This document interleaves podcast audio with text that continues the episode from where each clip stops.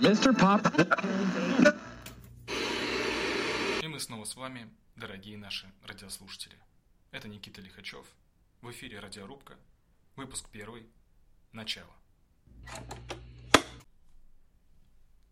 Этот подкаст был задуман достаточно давно и вынашивался достаточно долго, наверное, как и многие подкасты.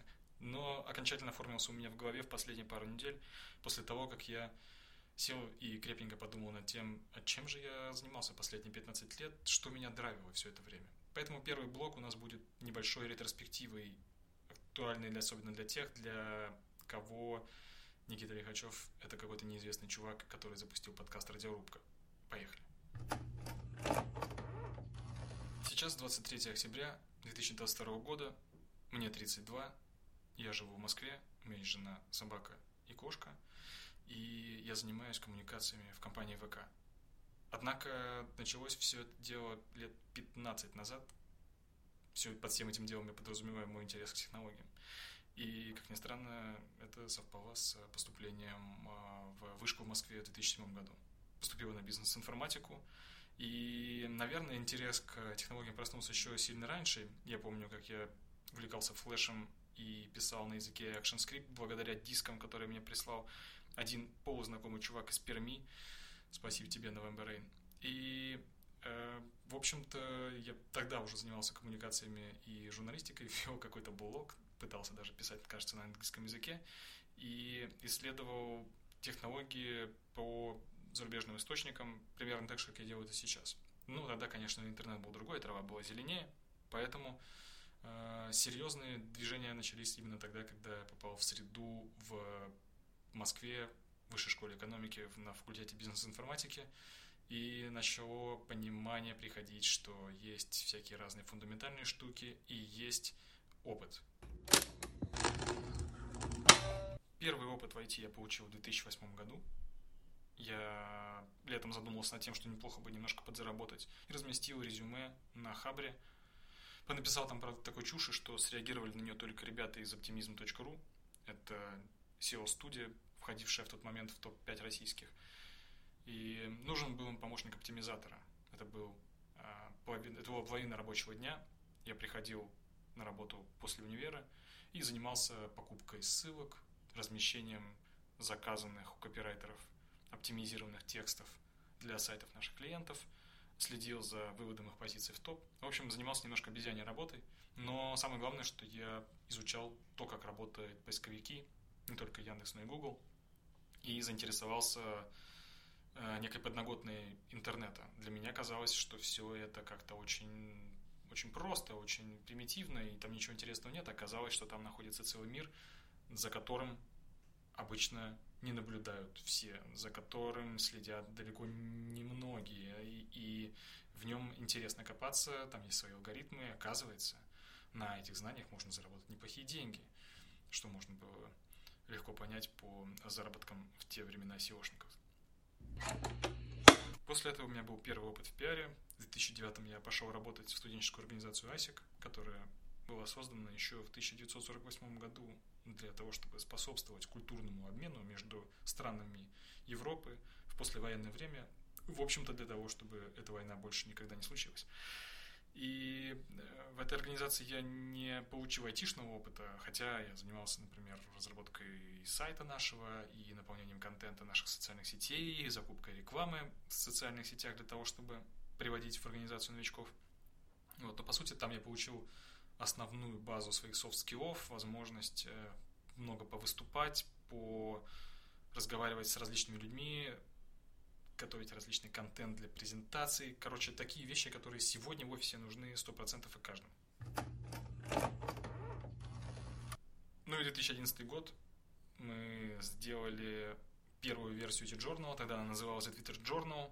Все крутилось вокруг анализа повестки в Твиттере, потому что Твиттер тогда был самым прогрессивным э, продуктом из социальных сетей, откуда можно было брать информацию, анализировать ее. Кроме того, твиты были текстовыми, текстовую информацию анализировать легко.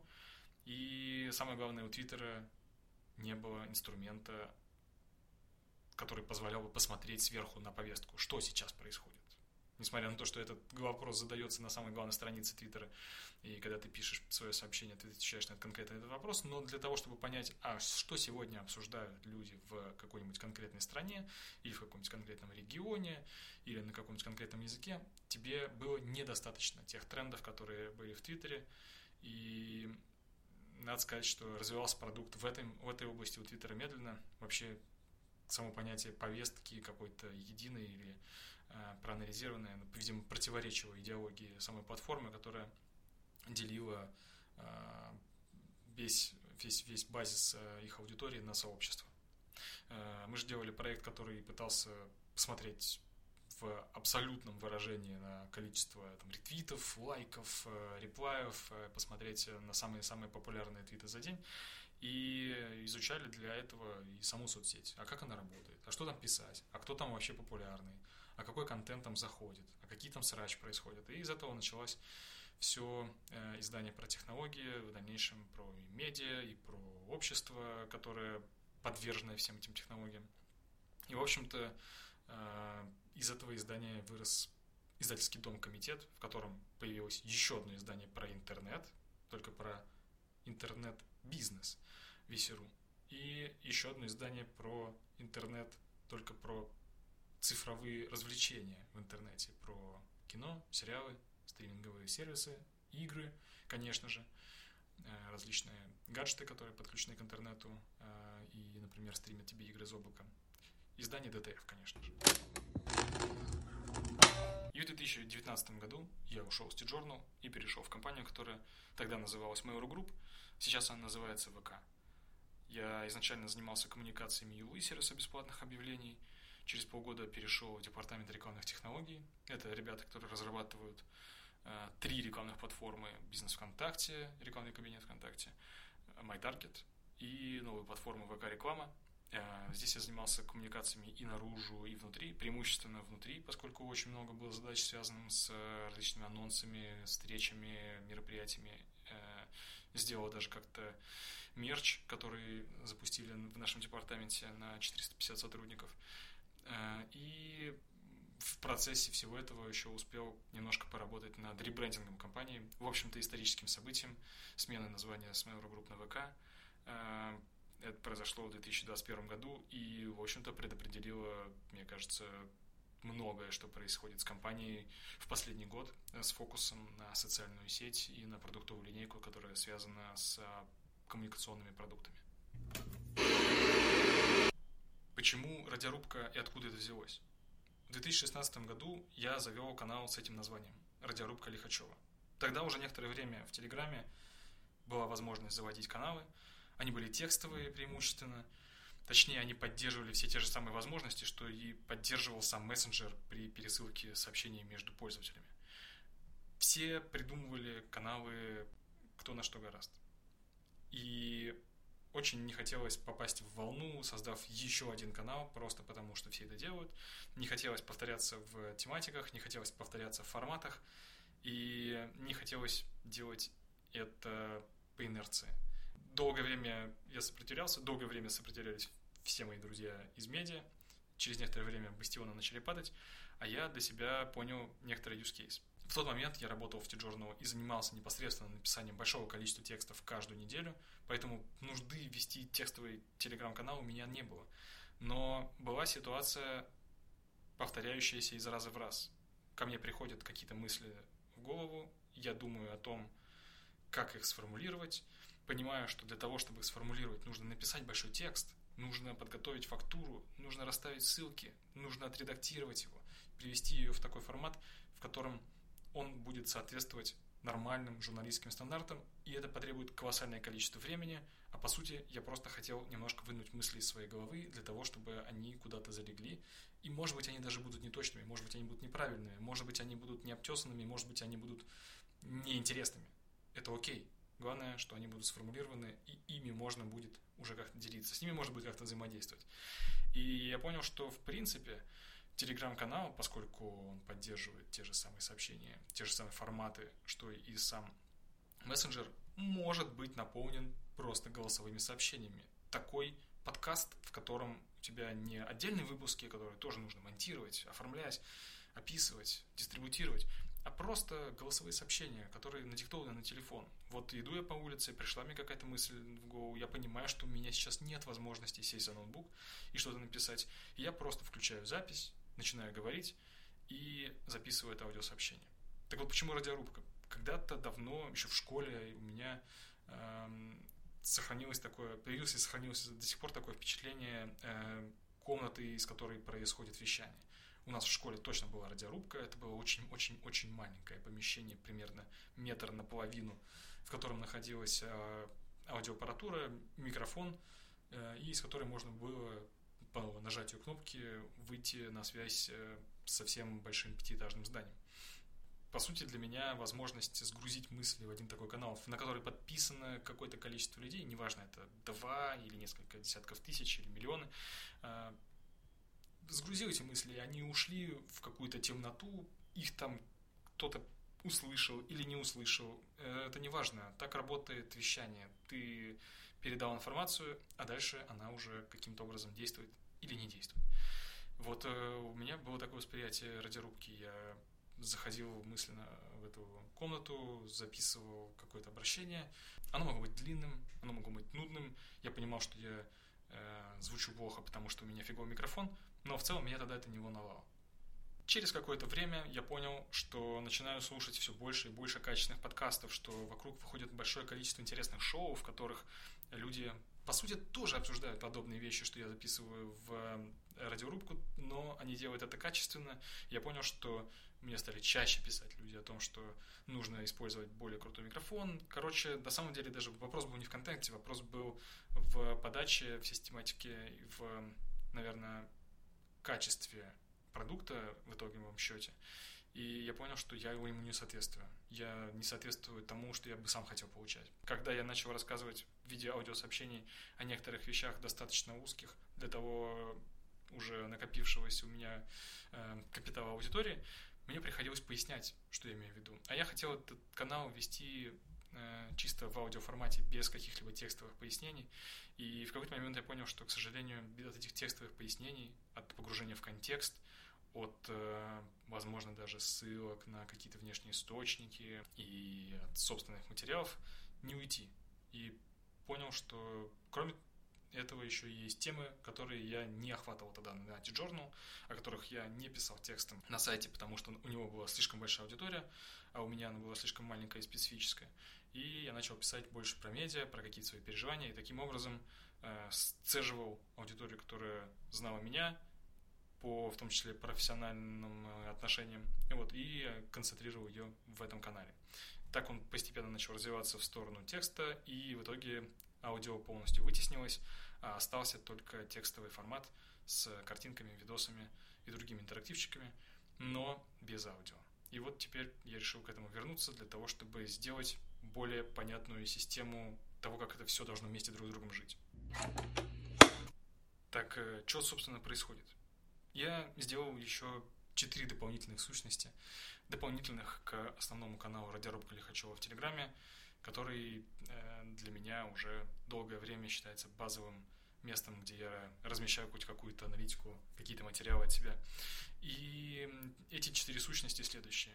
Первая сущность — это подкаст, который вы слушаете прямо сейчас. В подкасте я хочу разговаривать голосом, это может дублировать то, что находится в других источниках, это может быть уникальным, и это может быть даже очень уникальным настолько, что я буду брать за это деньги.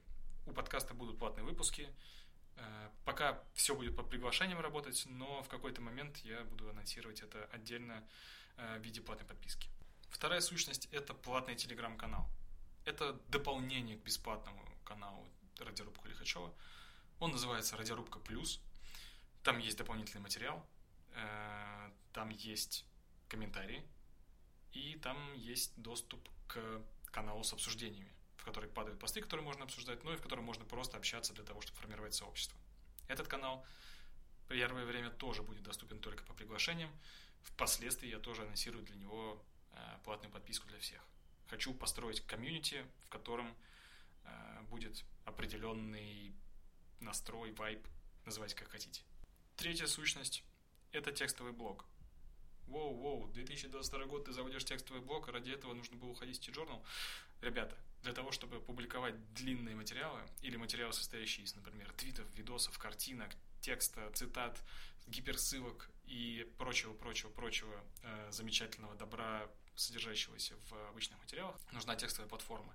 И я нашел такую текстовую платформу, расскажу как-нибудь про нее отдельно, э, зарегистрировал домен, на котором будет находиться блог, и, в общем-то, в этом блоге будут тоже как бесплатные, так и платные статьи, которые э, будут доступны, э, собственно, в платном канале. И четвертая сущность – это сообщество ВКонтакте – да, прикиньте, оказывается, сообщество ВКонтакте может совмещать в себе все предыдущие сущности. Там есть и посты, и вонгриды, и подкасты, и платная подписка, которая дает доступ ко всему. И пока что для меня единственный минус всего происходящего в этом сообществе ВКонтакте том, что я начинаю его с нуля, там нет аудитории.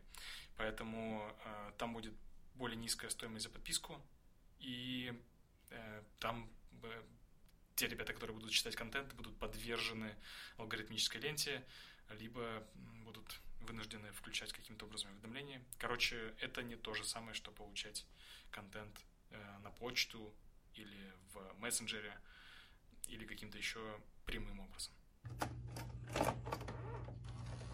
Нафига так много и нафига так сложно?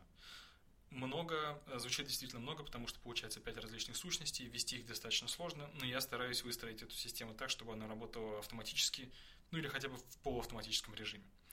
Э, во-первых, потому что это разный контент с разными уровнями качества. И есть э, бесплатный контент, который я и так производил все это время и буду продолжать производить. И есть мое желание делать чуть более интересные, чуть более ценные, чуть более редкие, чуть более глубокие, возможно, чуть более сложные на чуть более узкую аудиторию. Короче говоря, есть различия по контенту. Есть различия по формату. Есть аудиоконтент, есть видеоконтент, который можно публиковать в социальных сетях. Есть текстовый контент, есть длинный текстовый контент. Короче, для этого тоже нужны разные платформы. И хочется класть яйца в одну корзину. Не хочется зависеть от одной конкретной платформы. Э, Кроме того, нужно было что-то как-то придумывать по поводу того, как э, разобраться с платформами с точки зрения того, где вообще можно принимать платежи. Оказывается, что сейчас конкретно ребятам из России типа меня возможностей принимать платежи э, не так уж и много-то осталось. Ну и главная, наверное, часть, э, нафига я все это делаю -то? Что сказать-то хочу? Э, технологии медиа, это, конечно, очень хорошо, но все делают в том или ином виде какие-то разговоры про технологии медиа, в чем, типа, чувак, твой посыл и что хочешь достичь. И я, правда, глубоко убежден в том, что для того, чтобы строить хоть сколько-то-нибудь интересные медиа, тебе нужен эм, образ какой-то силы, с которой ты борешься, которой ты противостоишь, ну или какой-то процесс, которому ты пытаешься сопротивляться. Э, или нечто, что ты хочешь поменять. Короче, должна быть какая-то цель. Может быть, она будет мечтой несбыточного характера, ну, она, она должна быть хоть как-то намечена, иначе непонятно, нафига тебя поддерживать. Глобально эта штука крутится вокруг двух вещей. Первое – это желание стереть границы. Границы, в смысле государственные границы, которые существуют э, э, с тех пор, как, э, наверное, существует человечество. Вот, но эм, стали, наверное, серьезные препятствия для качественного скачка человечества в дальнейшем.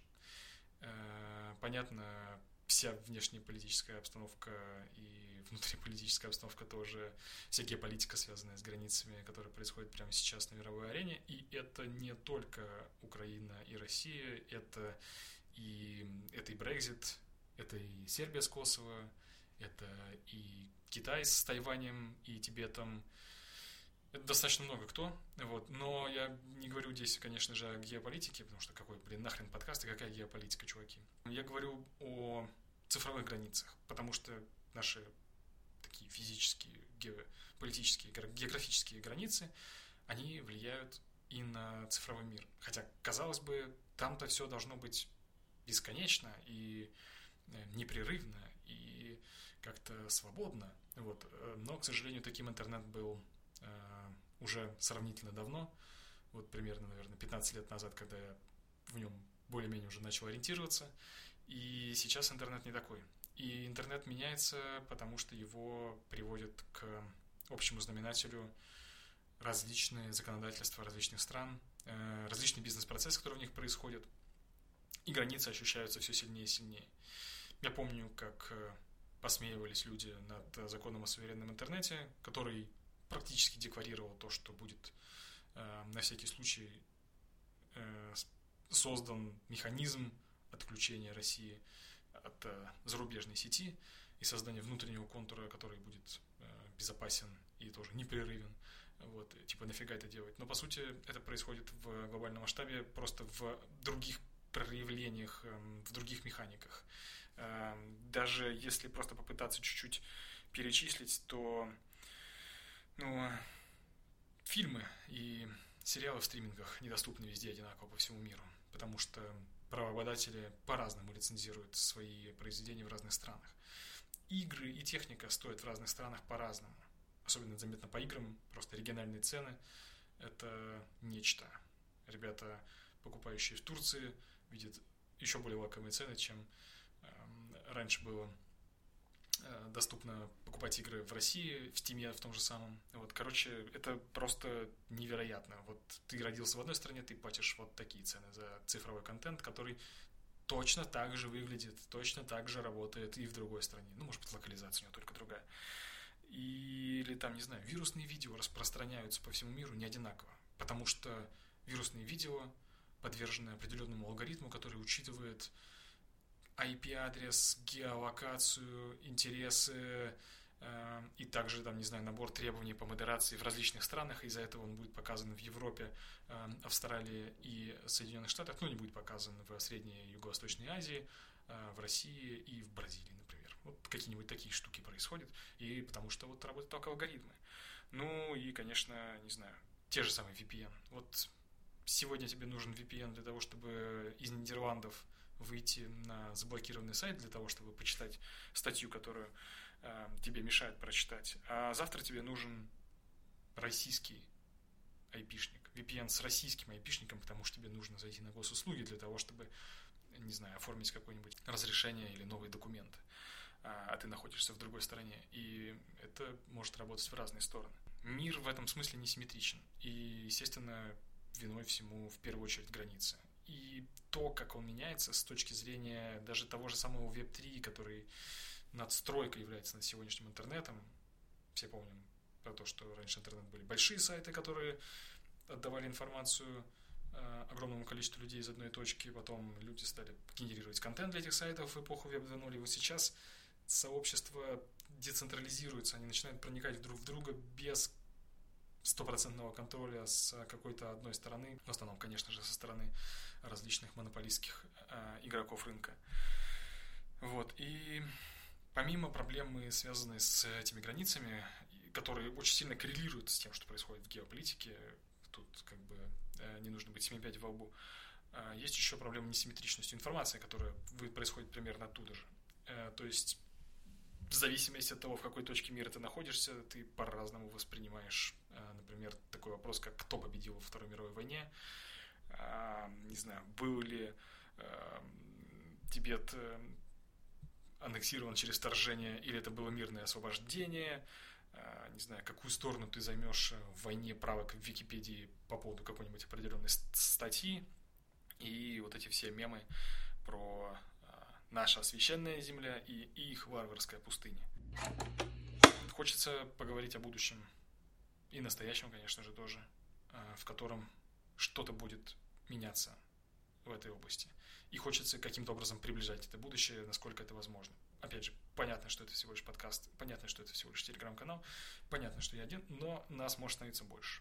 Э, вообще, конечно, меня раздражают источники, которые занимаются разговорами о будущем и типа всяких мирах розовых пони в VR и различных, там, не знаю, новых айфонах э, с еще более классными камерами, э, когда у тебя у самого тут горизонт планирования примерно 10 минут.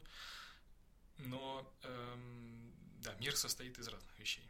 И из розовых пони, и в том числе из различных несправедливостей. Хочется, чтобы контента было больше не про повестку, а про личный опыт. Э, хочется экспериментировать и хочется посильным образом приближать э, будущее через проверку того, как что работает. Например, создать 3D-модельку какой-нибудь э, комнаты или какого-нибудь помещения, запустить в нем запись э, подкаста в VR и попробовать сделать этот контент э, доступным в 2D. Хочется попробовать запрограммировать какого-нибудь робота и посмотреть, как он будет работать. Хочется попробовать некоторое время пооформлять статьи при помощи только лишь сгенерированных нейросетями картинок. И хорошо попробовать поработать с этим инструментом на локальной машине, запустив эм, какой-нибудь механизм их обработки эм, локально. Пока на этом все. Это был первый выпуск про начало. Понятия не имею, какой будет следующий, на какую тему. Но в загашнике у меня записано примерно 50 различных тем. И я постараюсь делать это раз в неделю, либо чуть чаще, э, что-то оставляя для платных э, источников. Для меня существенно то, как это будет работать с экономической точки зрения, потому что одной из тем, которая непосредственно влияет на будущее интернета, я считаю, все-таки это creator economy, экономика создателя контента, и если у меня не получится сделать из этого набора, который я достаточно долго продумывал, а, конечно же, совершил огромное количество ошибок, но все-таки достаточно долго и тщательно продумывал. Если у меня не получится, короче, с ним эм, выйти в ноль э, или начать на нем зарабатывать, а я уверен, что это реально, то не знаю, как получится у всех остальных. Где-то здесь я должен закончить этот выпуск. И увидимся в следующий раз. Пока.